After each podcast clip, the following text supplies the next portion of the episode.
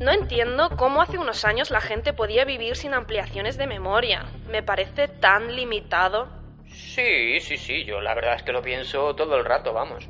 Yo es que no puedo vivir con una sola tarea. Yo necesito estar conectada al AirChat de la empresa, aprovecho para jugar con mis amigos del Oasis VR y aún me quedan gigas para hacer cosas tan aburridas como hablar con familiares vía Facecam.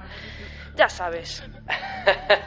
sí, sí, vamos, es que mira, yo mientras hablo contigo, em, pues estoy terminando el último juego de Oasis VR y mm, al mismo tiempo anoto mentalmente los pedidos que, que debo hacer este mes. Keila, ¿me estás escuchando? Hola a todos, bienvenidos una semana más a Captcha Captcha, es el podcast de Sataka sobre inteligencia artificial en colaboración con nuestros amigos de Huawei. Y hoy estamos aquí para hacer nuestro quinto capítulo de esta segunda temporada, una segunda temporada que ya está a puntito de acabar. Yo soy Javier Lacorte y voy a llevar la voz cantante de este episodio porque nuestro presentador habitual, sobre todo en la primera temporada, que es Antonio Ortiz, está añadiéndose un par de plaquitas de un giga de RAM o algo así, porque últimamente se olvidan algunas cosas. Eh, no, es broma, pero mm, no es del todo broma. Luego vamos a hablar sobre esto, pero bueno, primero vamos a acabar las presentaciones.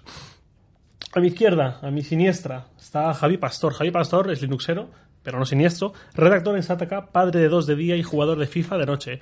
En su biografía de Twitter se presenta con un escueto escribo, así que quizás lo justo sería que yo le presentase con un escuetísimo mm, habla. Pero eso no sería justo para introducir a uno de los grandes expertos en tecnología de España, veterano del periodismo tecnológico y acicate del fanatismo ilustrado. Joder, cuántas cosas. Muchas gracias, saludos y gracias por estar con nosotros. Y las que me dejo, Javi. bueno, más a mi izquierda todavía está, y, bueno, y menos siniestra aún, eh, Marina Suk periodista cultural, periodista especializada en cine, series, eh, que trabaja para fuera de series. Le agradecemos mucho que haya salido de la Filmoteca por un ratito para acompañarnos y tenga bien pues ilustrarnos con la cara cultural de la inteligencia artificial, como siempre hacemos eh, en este podcast. Eh, y además nos viene muy bien porque aquí los Javis aquí presentes, pues la verdad es que no creo que diésemos la talla porque no pasamos de la que se avecina. bueno, y ahora sí, a mi derecha está nuestra estrella invitada, que es Elena Postigo. Elena, muchísimas gracias por acompañarnos. Elena es profesora de filosofía y bioética y doctora en bioética. Es una de las voces más importantes que hay en España sobre transhumanismo, posthumanismo y, como no, bioética. Y bueno, pues tenemos la suerte de que esté con nosotros, así que ante todo, muchas gracias por acompañarnos. Estoy encantada de estar aquí. Gracias por la invitación a ti faltaría más.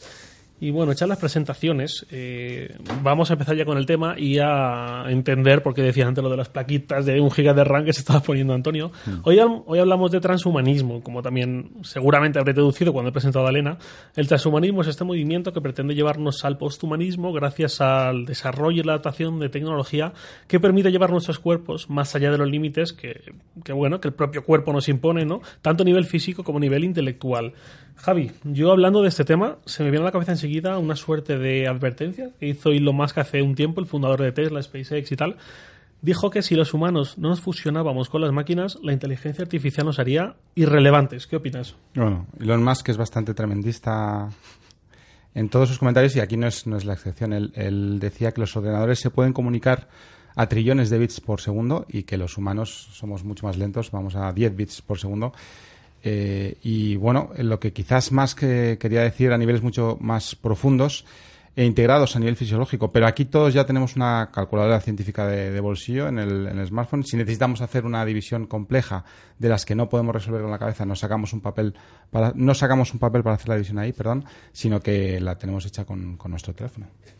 Bueno, hay quien dice calcular, dice pues, comunicarnos en tiempo real con cualquiera, aunque estemos separados por miles y miles de kilómetros, eh, o llevar una contabilidad muy avanzada con una hoja de cálculo que trabaja por nosotros básicamente, o incluso tener la habilidad, por decirlo así, de despertarnos a la hora que queramos sin estar dependiendo de que otra persona, de que un gallo que se pone a cantar, o de que la luz del sol nos despierte, ¿no? Y, estar a expensas de lo que pase con ello. Y luego hay otra cosa, que es el, transhumanismo a la inversa. En lugar de acoplarnos nosotros prótesis robóticas, y aquí me pregunto si el patinete contaría para el transhumanismo, o chips que multipliquen nuestras capacidades intelectuales, la idea sería eh, conectar un cerebro, una mente nuestra, a un ordenador muy potente que permita a esa mente vivir un mundo de experiencias virtuales ilimitadas y alcanzar la, inmortalidad, salvo, salvo cuelgue de los ordenadores, claro. Eso me recuerda a eh, algún cuelgue sonado que ha dejado en la estacada más de uno, pero bueno, de momento vamos a ir con cosas más positivas. De hecho, esto que comentas de un cerebro insertado, un soporte informático, es algo de lo que luego nos va a hablar largo y tendido Marina, que ha visto mucha ciencia ficción en torno a ello. Eh, pero no solo ha habido ciencia ficción para hablar de esto, sino que también ha habido teóricos que han comentado el tema. Por ejemplo, eh, Ray Kurzweil, escritor que además es director de ingeniería en Google, ahí es nada, y eh, bueno, lo siento mucho, trans, entusiastas que nos estáis escuchando, pero él, que es una autoridad de la materia, puso una fecha muy concreta para este escenario, que fue como muy, muy pronto, para 2045. Bueno, no está tan lejos tampoco. Y aquí también otra frase de, de Musk, de Elon Musk, cuando dijo que la probabilidad de que no estemos viviendo en una simulación por ordenador era solo de una entre miles de millones. Parece que estamos viviendo en Matrix, Javi. Bueno, eso más que a me recuerda a un preciosísimo episodio de Black Mirror, que lo tengo más reciente, ya sabes lo de mi bisoñez. Pero bueno, para hablarnos de transhumanismo de verdad tenemos a Elena Postigo. Elena, hay autores como Donna Howard o Rossi Berdotti que creen que, como comentábamos antes, medio en broma, medio en serio al principio, ya somos posthumanos. ¿Lo somos? Yo pienso que no.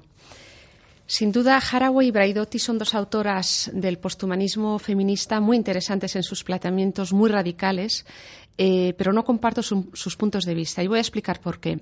Cuando, has hecho antes la introducción al transhumanismo, el transhumanismo en el fondo es una corriente, un paradigma cultural que tiene, digamos, contiene a personas que vienen del mundo de la ciencia, tanto ciencia, biología molecular, inteligencia artificial, nanotecnología, biotecnologías emergentes, como personas que vienen del mundo de la filosofía.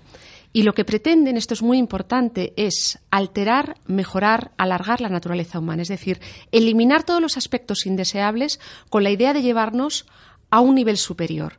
Por tanto, para ellos, ellos distinguen los transhumanistas o teóricos, y entre teóricos enuncio, yo creo el más importante es Nick Bostrom, como director del Centro para el Futuro de la Humanidad de la Universidad de Oxford, quien afirma que mm, en realidad seremos humanos hasta que seamos generados de humanos, transhumanos cuando seguiremos siendo humanos con capacidades potenciadas físicas y cognitivas, tanto a nivel molecular como a nivel, eh, bueno, pues imbricando la, tecnología y la inteligencia artificial en nuestra naturaleza orgánica, y después Posteriormente llegaremos a otro nivel que es el posthumano. El posthumano, en realidad, dice Nick Bostrom, no tiene por qué ser un humano. Es decir, estaríamos hablando de alguien cuya filogénesis, cuyo origen no es de un humano. Podríamos hablar de una entidad artificial o, por poner un ejemplo en la ficción, eh, de Trascendes, la película Trascendes. Es decir, estaríamos hablando de un ordenador donde se ha trasvasado supuestamente el contenido de una inteligencia. Luego, el posthumano no es un nacido de humano o un generado por humanos.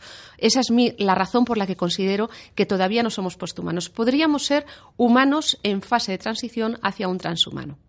El posthumano hay que pensar de aquí años vistas, desde luego no 2045, como plantea eh, Kurzweil. Creo que estamos hablando, yo estoy hablando de 100 años, 500 años. Es como si de repente un hombre medieval viniera a nuestra época. Hagamos esta misma traslación nosotros adentro de, de 500 años. ¿Quién sabe qué, podremos, qué podrá llegar a ser? Desde luego no, no seremos ya nosotros. Has hablado de transhumanismo y posthumanismo. ¿Qué diferencia hay entre estos dos conceptos y el de mejoramiento humano, que también te he oído hablar alguna vez de él? Sí. Vamos a ver, el, como he dicho, el transhumano sería un humano mejorado, tanto en sus capacidades biofísicas como en sus capacidades psíquicas. Es decir, una persona que consigue pensar más rápidamente, razonar algorítmicamente, tener más memoria, esto a nivel cognitivo. A nivel eh, biológico, que consigue vivir más porque hemos ralentizado el proceso de envejecimiento celular, que le hemos hecho una edición genética como los embriones de las niñas chinas eh, y hemos alterado su patrimonio genético y por tanto estas niñas no van a desarrollar SIDA, que por cierto, una primicia publicada ayer en Nature, se ha eh, visto como las personas con alteración genética, con edición genética, probablemente vivirán menos. Es decir, a estas niñas se les ha practicado algo que en principio las mejoraba, porque las hacía no portadoras del SIDA, pero al mismo tiempo probablemente van a vivir menos. Eso parece. ¿eh? Entonces, como veis, las implicaciones éticas son muy fuertes. Pero bueno, el transhumano, volviendo a la, a la explicación del transhumano, sería alguien mejorado, mientras que un posthumano sería alguien notoriamente distinto. El modo de llegar del humano al transhumano es el mejoramiento, el mejoramiento genético, farmacológico, con inteligencia artificial, con nanotecnología.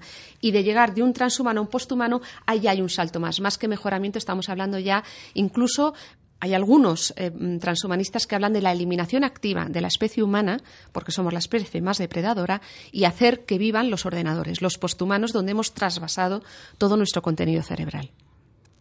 Pero esto es un poco eh, los escenarios postapocalípticos que te cuentan de inteligencias artificiales que eh, crecen, se hacen conscientes y dicen, estos humanos son un peligro, la única manera de salvarlos es liquidarlos a todos.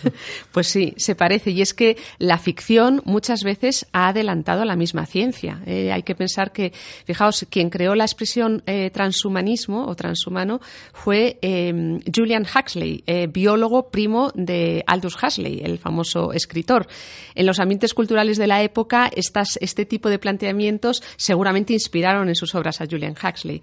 Y eso sucede hoy en día. Es decir, Gattaca, Transcendes y otras películas, en el fondo están planteando escenarios futuros.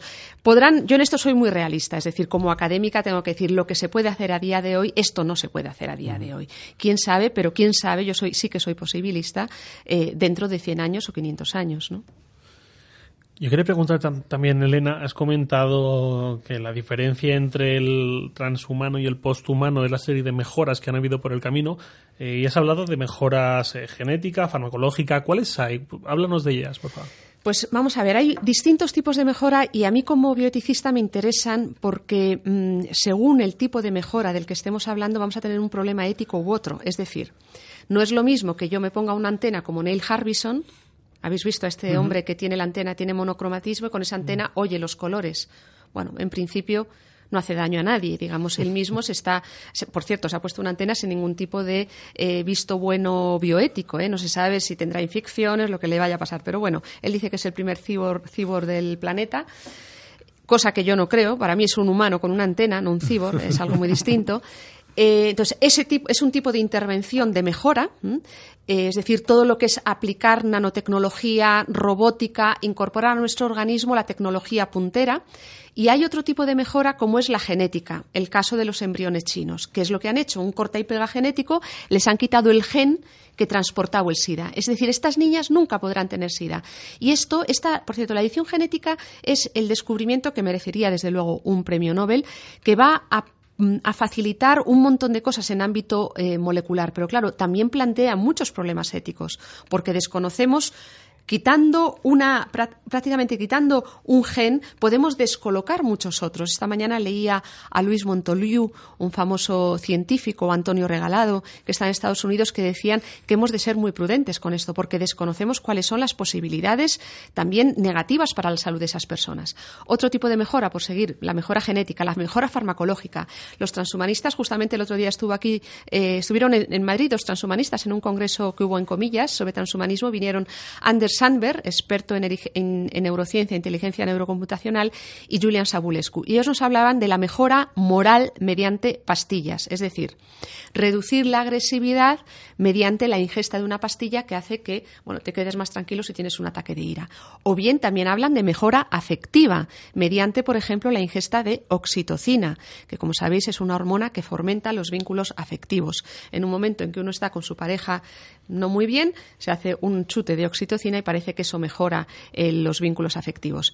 Bueno, todo esto, estos tipos de mejora, que después estaría también todos los procesos de ralentización eh, del envejecimiento celular, como por ejemplo el alargamiento de los telómeros se ha visto cómo se puede triplicar la vida de un ratón. Esto se está haciendo ya en el CENIO con una finalidad terapéutica en oncología, pero en un futuro se podría aplicar a embriones humanos. Todo eso, como veis, puede tener muchas implicaciones bioéticas eh, para la salud de las personas. Y después estaría todo el ámbito de la aplicación de la inteligencia artificial al ser humano. El interfaz cerebro-ordenador. Eh, aquí, digamos, el transhumanismo juega un poco en el límite entre lo que no es terapéutico, que ya es mejora, es decir, potenciar capacidades no solamente, mm, digamos, restituir una funcionalidad de un órgano o lo que sea, sino potenciarlo al 100 o al 200% más. ¿Mm? Elena, yo cuando te escucho hablar, yo me he quedado un poco impactado ya con lo que has dicho del poshumanismo y cómo ese, no sé si lo llamas, se puede llamar salto evolutivo o, no lo es. Sí. Pero, pero ya me he quedado ahí roto pensando que no tenemos mucho futuro. Pero cuando te escucho hablar sí que inevitablemente pienso en qué futuro a largo plazo veremos. O quizás no veremos, como estábamos diciendo, pero sí lo verán nuestros hijos o nuestros nietos. ¿Crees que podremos vivir para siempre gracias a la ingeniería genética, como decíamos antes? Bien, como he dicho antes, como científica y académica tengo que ser realista. Es decir, yo puedo proyectar un escenario futuro y decirte lo que pienso a título personal, que después te lo voy a decir, pero primero te voy a decir con el estado actual de la ciencia qué es lo que nos dice esta ciencia. A día de hoy no es posible afirmar que se va a producir, digamos, eh, este salto cualitativo o que lo veremos nosotros o nuestros hijos.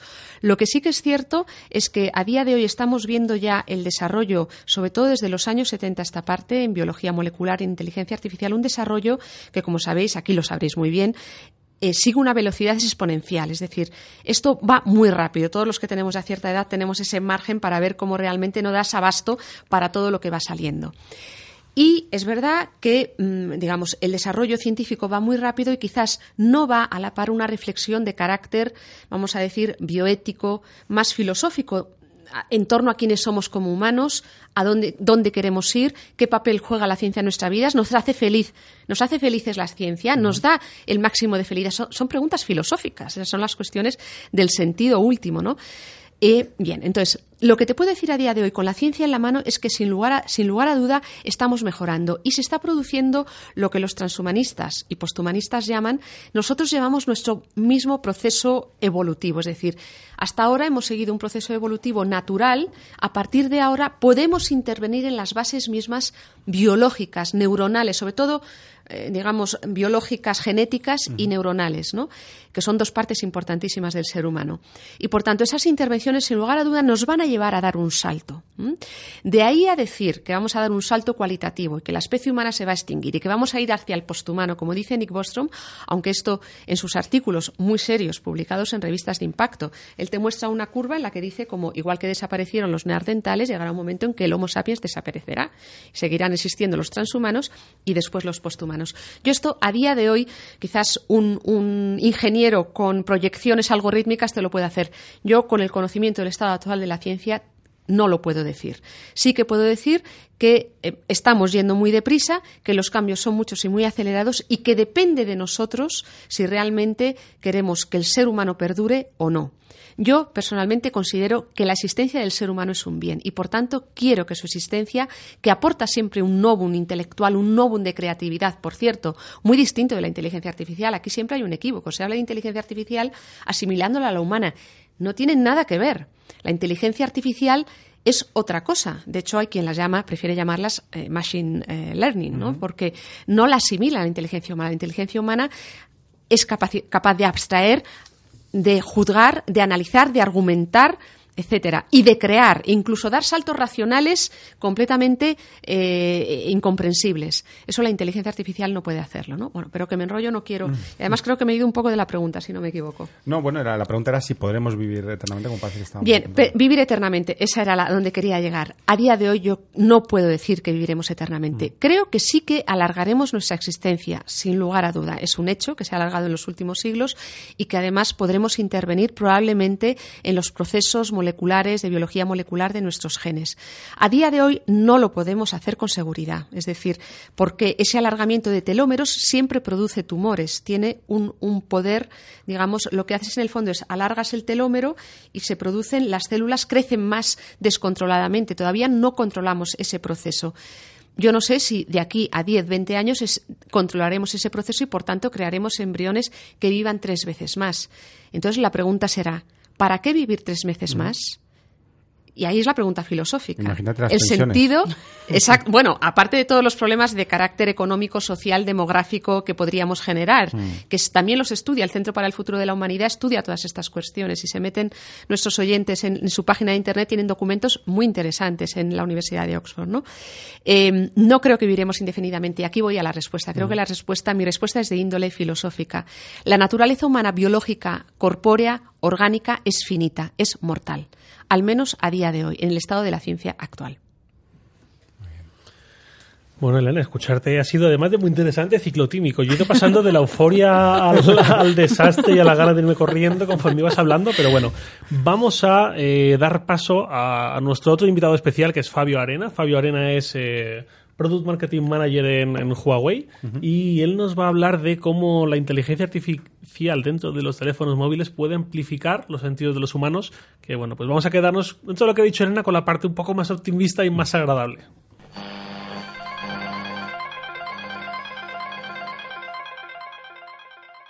¿Qué tal? Quinto episodio de Captcha. ¿Cómo estás, Fabio? Muy bien, aquí esperando de nuevo. Vamos con Fabio Arena, que es eh, Product Marketing Manager de Huawei Consumo España. Eh, bueno, en, este en esta quinta entrega, ya la penúltima de esta segunda temporada de Captcha, estamos hablando de transhumanismo, de cómo la inteligencia artificial nos ayuda a ir más allá de nuestros sentidos y a mejorar esas capacidades que tenemos. Eh, ¿Cómo Huawei puede ayudar con su inteligencia artificial en ese apartado de, de bueno, aumentar lo que nosotros percibimos? Pues eh, nosotros efectivamente tenemos muchos proyectos y, uno de ellos, que nosotros siempre lo comentamos vinculado al smartphone, es que al fin y al cabo es verdad que nos centramos mucho en el, consumidor, en el día a día, la necesidad básica del, día a día del consumidor típico. Nosotros tenemos actualmente un sistema de inteligencia artificial que se denomina High Vision y viene incorporado en los, en los, últimos smartphones que hemos lanzado al, al mercado. Y es una aplicación bastante curiosa porque lo que nos permite es analizar nuestro alrededor y facilitarnos eh, el día a día. Es decir, yo voy de viaje, pues por ejemplo, a París, voy de viaje a Roma, mediante la cámara simplemente tengo que enfocar, pues por ejemplo, al Coliseo Romano o a la Torre Eiffel y automáticamente aparecen unas burbujitas cargando y va a reconocer que es la Torre Eiffel y directamente me va a llevar a toda la información, toda la historia de la Torre Eiffel vinculado con, con Internet y cómo comprar entradas para acceder. O sea que al final es una forma muy sencilla, primero, de darte la información de lo que tienes delante, que os pongo el ejemplo de, de, monumentos de interés, como pueden ser estos. También puede ser un cuadro, ¿vale? Vinculado con arte. Tú puedes ir a una galería, a un museo, enfocar con la cámara y automáticamente va a reconocer qué tipo de cuadro es, el precio, etcétera. Esto en la parte de, inteligencia artificial vinculado con la cámara. Tenemos más, más, más partes de, inteligencia artificial en la cámara y una de ellas también es el reconocimiento de calorías. Creo que es bastante interesante a día de hoy cómo está todo el mundo eh, como muy enganchado ¿no? al, al controlar, sí, sí, al controlar un poco qué es lo que ingiere y demás. Mucho el tema de deporte y entonces yo puedo ir a comer pues a un restaurante y puedo analizar con la cámara simplemente enfocando. Me va a decir cuántas calorías tiene el plato en función del volumen que está reconociendo de lo que se encuentra en el plato. Es bastante curioso, os voy a poner un ejemplo. Yo estaba eh, comiendo un día una ensalada César. y, claro, digo, voy a ver si reconoce que es una ensalada César, porque claro, me puede decir que es una ensalada, pero que sea una ensalada César me parece bastante complicado. Pues me decía que era una ensalada César. Entonces me parece bastante curioso cómo entra en juego la cámara y la precisión de la inteligencia artificial de analizar que eso pues tendrá trozos de pollo y picatostes como para reconocer que es una, una ensalada César y te dice las calorías pues, de las frutas, de cualquier plato que, pongas delante. Y luego también, algo muy interesante, a mí me parece el tema del shopping. Muchísimas veces nos ha pasado a todos, oye, que puedes encontrar una persona que va por la calle o que conoces de un amigo y lleva una, una prenda que, te gusta, unas zapatillas, una camiseta, una chica puede ver un bolso de, una, de otra persona por la calle. Directamente enfocando con la cámara nos va a decir qué marca es, también artículos relacionados que tengan ese color o esa forma y el precio y dónde lo puedes comprar directamente. Y a mí lo que más potente me parece, sin duda, y lo que más nos ayuda en el día a día, es el traductor en tiempo real con inteligencia artificial. Me parece que es una barbaridad poder viajar, pues, por ejemplo, a China. Obviamente no tengo ni idea del, idioma y me encuentro en un restaurante en el cual me presentan una carta en chino. Simplemente con poner el teléfono encima, sobre las letras aparecen traducidas con, con realidad aumentada en el idioma que tú quieras. Esto hay que verlo para creerlo, porque de verdad que cuando lo ves es que te quedas directamente alucinado. Mm. y esto pasa, pues por ejemplo, si no has ido a China, puedes encontrarte algunas instrucciones de algo y haces así y ves cómo directamente te lo traduce. Más allá de esto, ¿vale? Que es lo que comentábamos antes de un consumidor habitual el día a día, también nos estamos preocupando mucho un poco por la, parte mm, social. ¿Y cómo, cómo, qué quiero decir con esto? Nosotros hemos desarrollado un proyecto que se llama StorySign, que presentamos el año pasado, que la verdad es que es muy, muy bonito, porque lo que nos permite es aquellos niños que tienen eh, problemas auditivos, es decir, que, que, padecen sordera, a la hora de leer un libro normal, pues no tienen esa emoción, ¿no? Y simplemente pues pueden, eh, no pueden ver en tiempo real cuáles son las emociones de un libro. Entonces, con el smartphone enfocando con la, con la cámara, automáticamente sobre las letras del libro aparece un avatar aquí a la derecha moviendo y haciendo gestos para que el niño pues sepa interpretar bien ese, ese cuento. Es un proyecto bastante bonito, con lo cual estamos trabajando por la inteligencia artificial en más ámbitos que no sea solo el smartphone y la tecnología de la fotografía. Qué bueno, qué bueno. Pues Fabio, una vez más, muchísimas gracias por habernos acompañado. A vosotros, como siempre. Y nos vemos ya en la última entrega de Captcha. Genial. Bueno, pues muchas gracias Fabio por eh, ilustrarnos también con tus palabras y ahora muchas gracias también a Fabio de Huawei por la cajita que nos mandáis de snacks que si no me equivoco ya está al caer. Eh, esto viene para los que visteis la primera temporada porque nos quejamos amargamente de que nos prometían una merienda aquí al llegar y nunca nos daban nada y ahora sí que se están portando bueno, bueno, bueno, Esto bueno, bueno, qué cosita. Arroz frito especiado seaweed, que supongo que son algas, ¿no?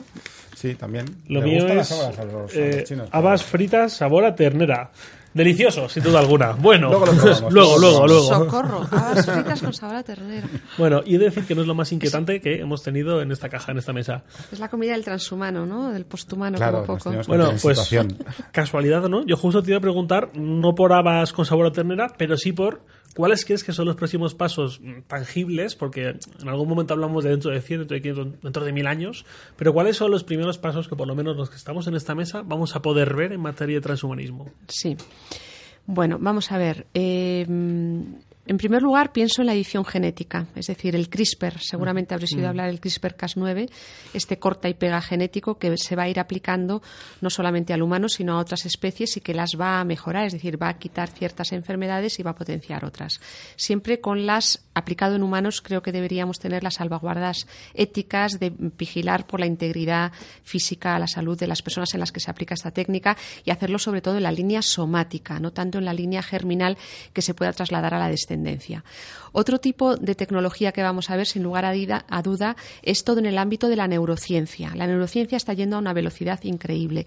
A su vez, la inteligencia artificial está yendo también bastante rápida. Entonces, todo lo que es el interfaz cerebro ordenador. Ya hemos visto que tiene aplicaciones con finalidad terapéutica fantásticas. Personas que tienen tetraplegia que con un pensamiento pueden mover una máquina, incluso tener un sintetizador de voz.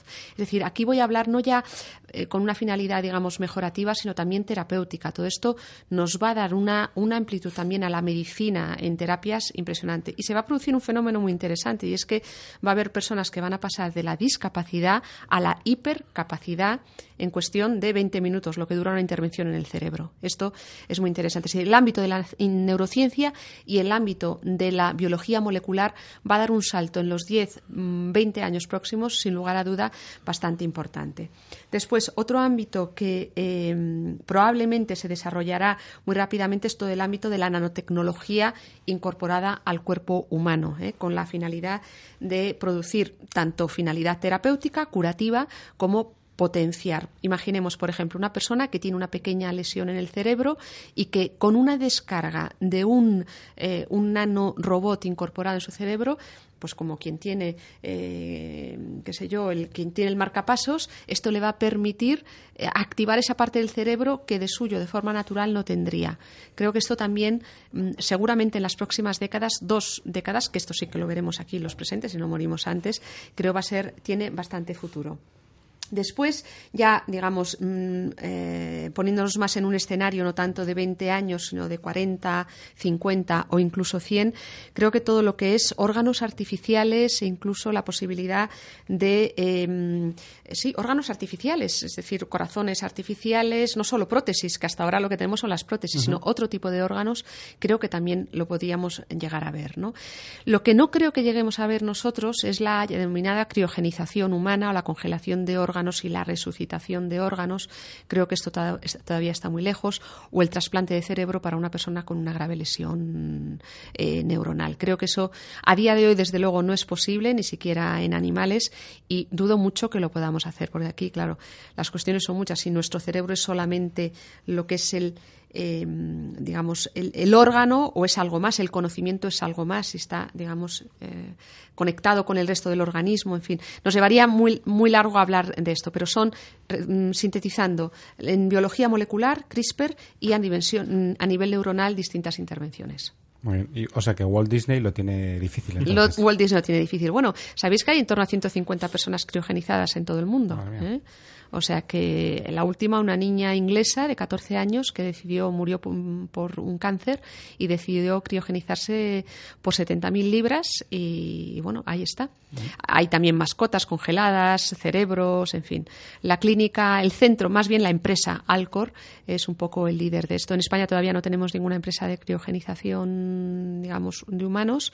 Eh, a día de hoy yo considero, y esto permitidme que lo diga, quizás alguien me regañará por decirlo, creo que es un auténtico fraude. Es decir, es una inversión de la que no hay la mínima evidencia científica de éxito a día de hoy. Muy bien.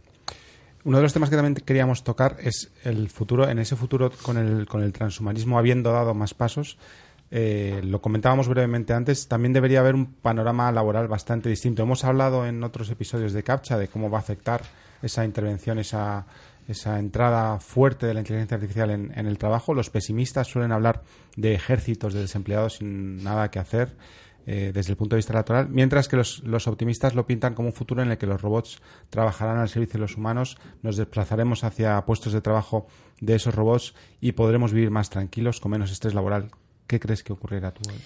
Yo eh, intento ser, como he dicho antes, realista, ni eh, especialmente optimista, pensando que llegaremos a saber quién sabe qué cosa, ni pesimista. Creo que, como hasta ahora, la ciencia es un instrumento y la técnica desde la antigüedad han sido un instrumento en las manos del hombre que le han ayudado, le han ayudado a sacar lo mejor de sí, a tener una vida pues, con el bienestar que tenemos hoy en día. ¿no? Por lo tanto, yo confío en que no perdamos la humanidad para saber integrar no solamente a los robots en el trabajo, que creo que el ser humano tiene que descubrir ahí qué es lo específicamente suyo, como es la creatividad, la generación de literatura. Es decir, creo que hay espacios de creatividad para el ser humano todavía por descubrir, ¿no? Y ese es, por una parte, lo que tendremos que desarrollar.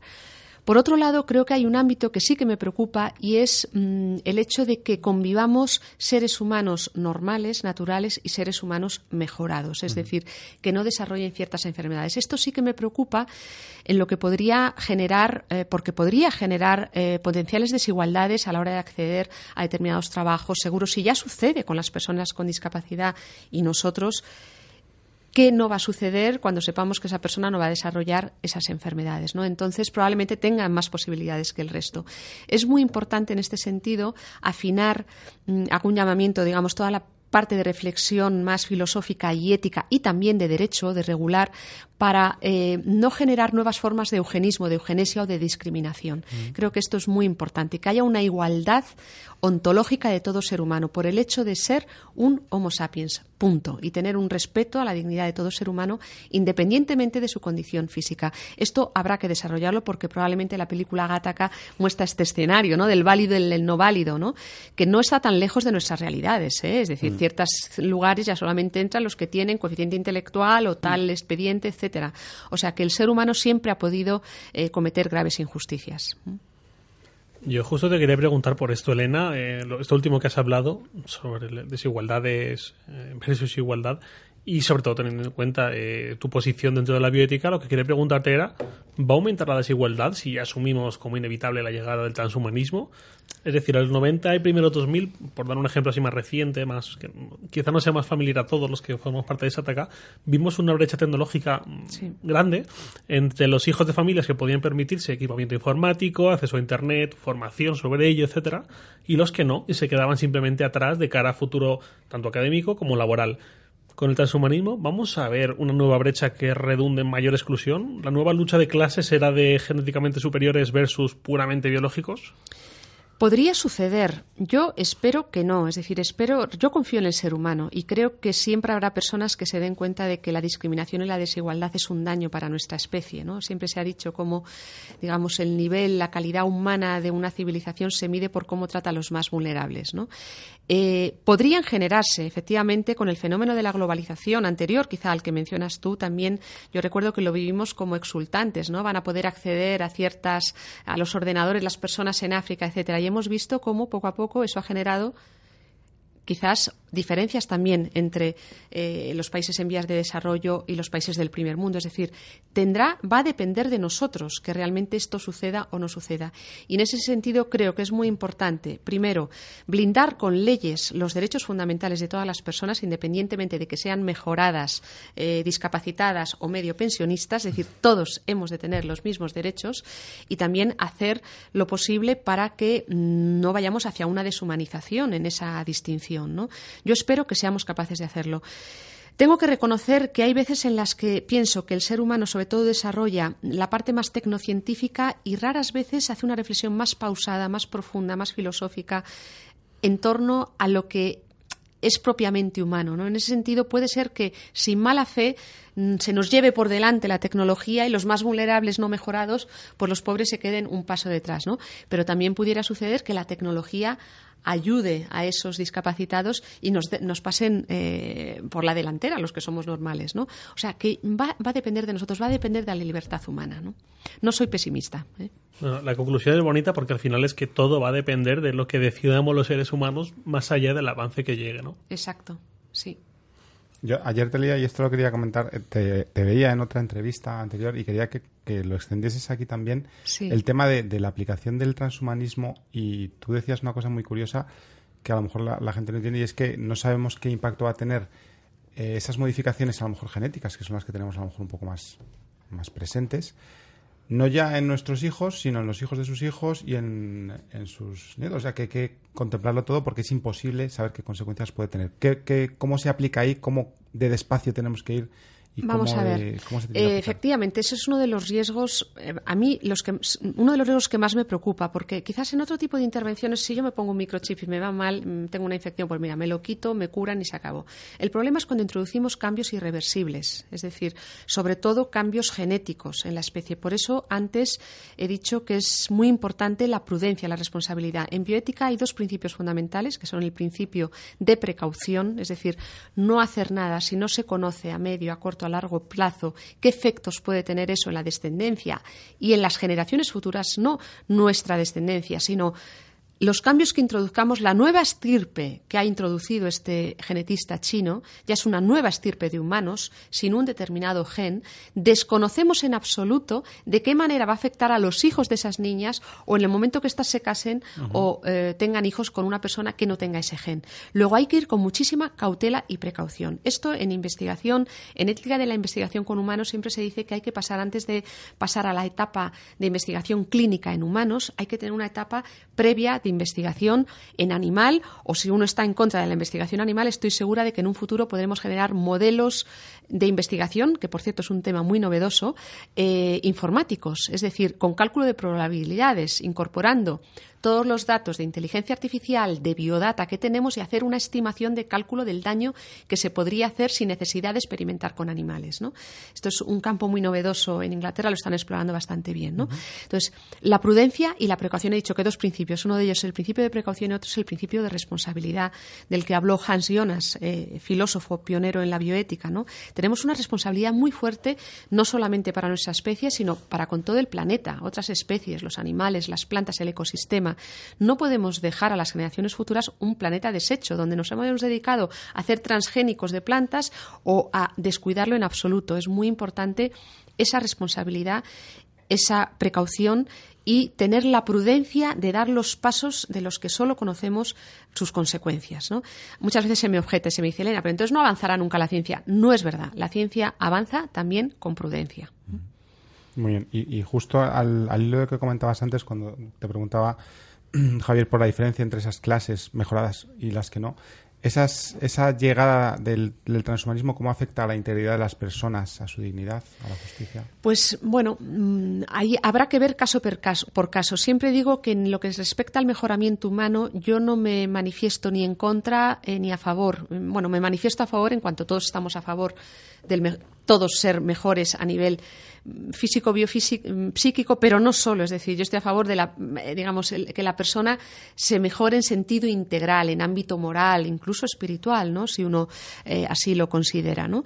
Entonces, creo que uno de los problemas del transhumanismo es que a menudo solamente aborda las cuestiones de mejoramiento más biofísico y psíquico y se olvida otras de carácter moral o espiritual, ¿no? Eh, entonces, contestando a tu pregunta, que era, perdón, la, se me ido de la cabeza. ¿Cómo afectar a la, a la integridad y a la dignidad Sí, de las exacto. personas Eh, habrá que ver, y ahí va la respuesta, caso por caso de qué manera afecta. Es decir, no te puedo decir en su conjunto sí o no a todo mejoramiento. Habrá que ver cada uno de ellos si esa acción hace daño a esa persona, si vulnera su dignidad, si vulnera su libertad. Si ponemos un microchip a una persona, la tenemos controlada. O si le ponemos un implante en el ojo para poder ver en la oscuridad, pues eso a lo mejor mm, tiene ciertas implicaciones en su vida cotidiana con su familia o con su novia, yo qué sé, ¿no? Es decir, em, las hay que todo eso va valorado caso por caso y siempre hay principios fundamentales como son el respeto de la dignidad, de la integridad física, psíquica y moral de la persona, de la libertad, de la justicia y el bien común. Yo diría que son cinco valores fundamentales que deben ser respetados siempre. Muy bien. Bueno, una intervención.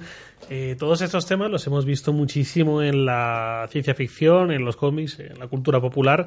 Eh, yo podía pasarme aquí horas y horas debatiendo con Javi Paz sobre el transhumanismo que vimos en series como Aquí no hay que viva, Los Serrano, pero casi mejor que damos paso a Marina, que es bastante más letrada que nosotros en estos temas, para que nos cuente un poco, pues bueno, Marina, ¿qué se ha hecho en ficción sobre el transhumanismo? Eh, pues fíjate que yo creo que eh, identificado como transhumanismo probablemente pues no hay nada, pero sí que se, ha- se han hecho muchas se han hecho escrito muchas novelas y se han hecho muchas películas sobre el cyborg, lo que es el cyborg, el cyborg, eh, personas mejoradas eh, al unirlas a, a partes mecánicas. Ahí está Robocop, ahí está el hombre de los 6 millones de dólares, eh, to- todo, todo lo que se te pueda lo que se te pueda ocurrir, ¿no? Está Transcendence, que la comentado antes Elena, que es tener, tienes como la otra parte de el cerebro implantado en una máquina, que eso luego también eh, es curioso que lo han tratado mucho los japoneses. En anime y en manga, el, caso un poco más claro es el de Ghost in the Shell. Esa, esa idea de yo quiero que mi cerebro se suba como una, una especie de internet y que esté todo conectado eh, y de hecho, en, en la serie de Ghost in the Shell, que en la película no llega a salir, se ve a gente que lo que hace es eh, traslada su cerebro a robots, que son un robot de estos, como una caja con cuatro patas, pero lleva el cerebro de, de una persona, ¿no? Que directamente ha pasado de su cuerpo, ha trascendido su cuerpo y se le implanta el cerebro en, en un robot que es una caja con cuatro patas. Pero es- eh, algunas de las cosas que ha comentado Elena son curiosas porque sí que hay se ha ido eh, tratando un poco, sobre todo el tema del alargamiento de la vida.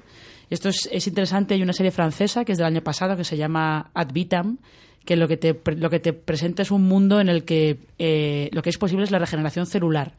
Hay unas cámaras, eh, si tú te las puedes permitir, pues tienes la cámara en tu casa. Si no te la puedes permitir, hay sitios públicos donde pagas y puedes ir a que te regeneren celularmente. Eh, todas las personas a partir de los 30 años les hacen un estudio genético y si no tienen ningún problema son elegibles para regenerarse. Entonces tú lo que ves es gente que se mete en esas cámaras, se regenera. Evidentemente en la serie hay unos asesinatos que hay que resolver porque si no, no habría aquí ningún tipo de interés. Y el policía que los resuelve es un señor que tiene 135 años de edad, pero él se va regenerando periódicamente, ¿no? Y aparece también un grupo disidente que considera que esa extensión de la vida es eh, antinatural, que lo que hay que hacer es dejar que la vida siga su curso normal. Hay eh, ejemplos de transhumanismo y de posthumanismo, hay, hay muchos, desde, como digo, los cyborgs, tipo esta Alita, ángel de combate, es otro, otro caso de cyborg. Eh, de lo que he comentado antes de esos cerebros que se suben a un mundo virtual, a una nube. También está ahí la segunda temporada de Westworld, con aquellas historias eh, aquellas historias que había entre los entre los humanos y los robots del parque y cómo, cómo pretendían vivir para siempre unos y otros y tal. Pero luego en esto hay, hay una miniserie de BBC que es de hace muy poco, que es muy curioso porque justo hay un personaje en esa, en esa miniserie, se llama Years and Years. Lo que hace es contarte la historia, es una saga familiar, pero en lugar de contártela en plan de en 1900 empieza la historia y vas a ver toda la historia del siglo XX. No, lo que vas a ver es la historia del siglo XXI. Empieza en 2019 y va hacia el futuro.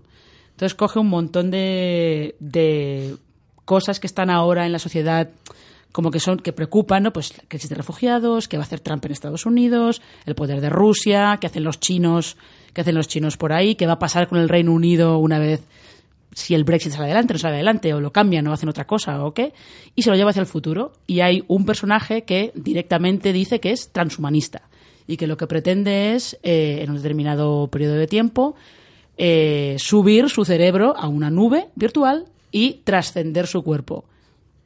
Matarlo, básicamente. Y ese personaje sí que se implanta, como comentabais antes de mejoras eh, a través de implantes eh, biotecnológicos, se implanta el teléfono en la palma de la mano.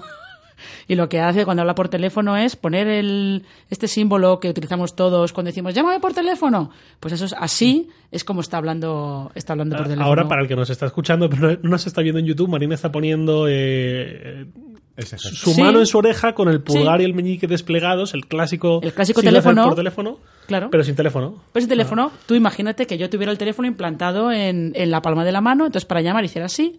eh, teléfono, llama a mi madre, por ejemplo. Pues, eh, evidentemente se va todo, eh, va todo por voz.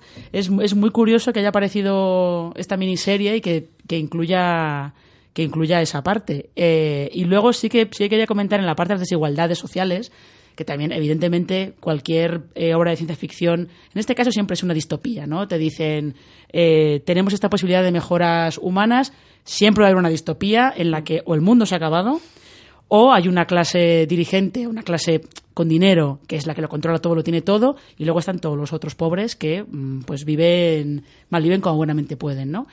Y mm, aparte de películas como Elysium, por ejemplo, o incluso eh, In Time, en el que lo que se, en lugar de dinero, con lo que se, se comerciaba era con el tiempo que te quedaba de vida.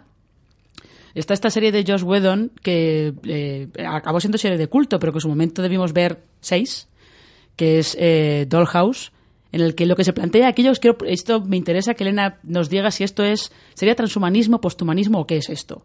Lo, lo que se hace en Dollhouse es eh, se trasplanta la personalidad entera de una persona a, a otro cuerpo. Es una cosa que también se ve en, en Alter Carbon. Hay unos aparatitos en los que te descargas la- tu personalidad. A lo mejor ya eres un señor de 80 años y ya no te apetece seguir en tu cuerpo.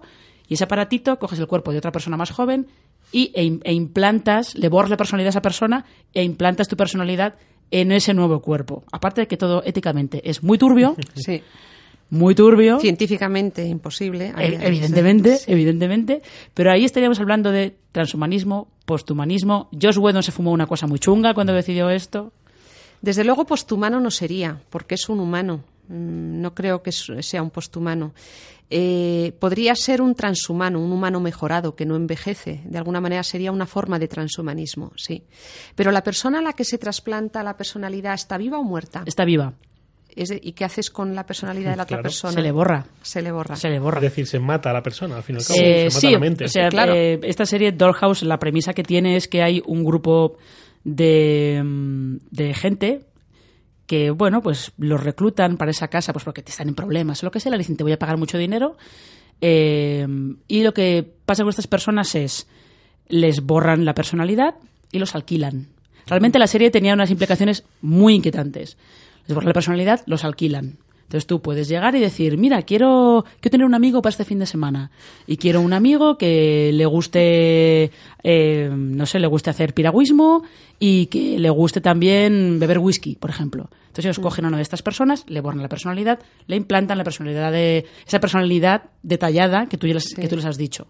Te alquilan a ese amigo, estás el fin de semana con él, te lo pasas súper bien, y luego ese, la muñe los muñecos, como los llamaban, vuelven a la casa, les borran la personalidad, los dejan como en un estado de tabula rasa, o eso creen ellos, evidentemente, porque la gracia es que la tabula rasa nunca es real, siempre se van quedando eh, restos, hasta la siguiente, hasta la siguiente misión. Serían transhumanos, yo creo, utilizados. Lo que me inquieta, como dices tú, es el uso de la persona de esa forma. ¿no? Sí, además, en teoría utilizados contra su voluntad, era todo muy turbio, era todo muy turbio. Y aquí si volvemos a Matrix, Elena, también te quería comentar. El caso de aprender Kung Fu implantándolo en unos segundos, ¿cómo lo ves? ¿Es factible? A día de hoy, desde luego, no es factible. Yo no sé si en un futuro podremos hacerlo, ¿no? Mm, lo que sí que tengo claro es que mm, en 100 años la posibilidad de insertar microchips en el cerebro y potenciar capacidades eh, va a estar a nuestro alcance. No sé si es deseable, no si aprender kung fu es bueno o malo, pero pienso que sí que va a ser una, una posibilidad. Hay que pensar también una cosa, es decir, la complejidad del cerebro humano. A veces hablamos del cerebro humano, del trasvase a un ordenador, como algo, y en la ficción a veces se nos transmite la idea, sobre todo a la gente más joven, yo lo veo con mis alumnos de 20 años, que eso va a estar, está tirado. Vamos a ver, a día de hoy estamos muy lejos de esto. O sea, lo que sabemos es que de a cierto acto psíquico le corresponde un movimiento neuronal. Eso es lo que sabemos. Y que de alguna manera eso se puede traducir en un ordenador, con una imagen que se mueve, con. Es decir. tenemos este tipo de transferencias. De ahí a decir que todo nuestro conocimiento, toda nuestra personalidad, donde intervienen muchos otros ámbitos, como el de la afectividad, etcétera, es verdad que el cerebro es como el centro, el neuronal de control, ¿no? De ahí a decir que podremos hacer un trasvase de eso un soporte digital para tener en la nube nuestro conocimiento, creo a día de hoy es no tener absolutamente idea de lo que es el cerebro humano y de lo que sabemos o desconocemos. O sea, ahí que sepamos que estamos jugando con realmente con la ficción, ¿no? Lo digo porque muchas veces la gente más joven confunde el mundo de la ficción con el mundo real y, vive en mundos virtuales porque pasa 20 horas delante de un ordenador. Se ha visto, por cierto, un dato interesante, que la persona que pasa horas y horas delante de un juego eh, solamente eh, se produce flujo neuronal, es decir, se, forman cauces neuronales en una parte del cerebro y el resto completamente, eh, no te digo que anquilosado, pero no sé, y eso va a generar también personalidades a lo largo de las próximas décadas muy distintas, porque claro, tú solamente acostumbras una determinada parte de tu cerebro, ¿no? Entonces, yo iría con muchísima cautela. No sé si podremos aprender Kung Fu con un nanochip. Desde luego, qué aburrimiento. Lo interesante del Kung Fu también es eh, practicarlo, saber hacerlo, ¿no? lo que es el juego. Pero claro, es que con las categorías en el mundo transhumano y posthumano están vaciadas de todo su contenido de juego, de deporte, de. O sea, todo cambia, todo cambia. Y no lo olvidemos, esto no lo he dicho porque no quería enrollarme con la parte filosófica, pero es una visión del ser humano reducido a mera neurona, gen y neurona. Mm. Que eso yo personalmente no comparto como visión. Creo que el ser humano es algo más, ¿no? Muy bien. Esto me recuerda a un artículo que sacamos en Satacara. No sé si tú recordarás, Javi, con más tú que yo, hará un año y medio, quizás dos años. Decía algo así como que eh, las generaciones de jóvenes que están usando hoy la informática lo están usando de una forma mucho más eh, pasiva que los que lo hacían en los años 80, quizás, donde estaba todo por construir y ahora llega todo construido y solamente, eh, pues bueno, te sientas a ver la serie o te pones a jugar al juego, pero tú no tienes que ser partícipe de la creación de nada. No sé si va por ahí los tiros de lo que tú comentabas. Puede ser, en parte. Eh, es más pasivo y, de alguna manera activa otros centros neuronales que, a diferencia de un joven de los 80 que, en cambio, se ponía a hacer sus mm, programaciones y sus cosas, aunque hoy también hay programadores frikis de todo eso, ¿no? Eh, todo eso genera, digamos, hábitos o neuronales, flujos neuronales distintos unos de otros. No tiene por qué ser malo. ¿eh? Lo que sí que quiero decir es que hay que tener mucho cuidado también con cómo esto afecta sobre todo a los más jóvenes. ¿eh? Yo creo que en el uso de la tecnología por parte de los más jóvenes yo creo que sí que sería muy prudente, ¿no? Por cómo les puede afectar a su desarrollo eh, cognitivo. Muy bien. Bueno, pues creo que hasta aquí el episodio de hoy. Eh, ya es el penúltimo de esta segunda temporada de Captcha. No sabremos si habrá una tercera. Esperamos que sí, aunque solo por el picoteo ya va a merecer la pena. Eh, pero bueno, realmente esperamos que ojalá esto continúe y perdure en el tiempo mucho más que nosotros, como si de un transhumano se tratara. Eh, y nada, pues agradecer sobre todo pues a Elena, muchas gracias por venir. Gracias a vosotros, ha sido un gusto estar aquí. A Marina por acompañarnos también. Javi un placer, como siempre. Encantado. Eh, a Huawei, lógicamente, por colaborar con nosotros para hacer posible este, este podcast, este captcha. Y al resto, pues nada, muchas gracias por escucharnos o por vernos para lo que nos estás viendo en YouTube. Y que nos vemos en el sexto y último episodio de esta segunda temporada. Y nos escuchamos en iBooks, Spotify, Apple Podcast o vuestra plataforma o aplicación de podcast de confianza. Muchas gracias a todos y nos vemos dentro de 500 años o dentro de la semana que viene, eso seguro, eh, con otro captcha. Muchas gracias a todos. Saludos. Gracias, adiós. Keila, ¿me estás escuchando? Ay, sí, perdona, Broderick. Es que tuve que cerrar esta conversación porque necesitaba más recursos para la última experiencia grupal de Cognitive OS. ¿Me decías algo? Nah, nada, tranquila. Justo me estaba comentando Costar que cada vez hay más gente retirando los implantes de memoria, que buscan una experiencia de vida más pura. Dicen que buscan reconectar con la naturaleza o tener conexiones más físicas. ¿Te lo puedes creer? Eh, sí, menudas cosas. Eh, oye, que me tengo que ir. Pero oye, ¿por qué me apareces todo el rato conectado y desconectado en Friend ZX de manera intermitente? ¿Estás conmigo o tengo que comprarte nuevos implantes A33 para ampliar tu memoria? Ay, lo siento, lo siento, pero es que realmente tengo que cerrar. Mañana hablamos. Cuídate, Keila. Uf, por fin.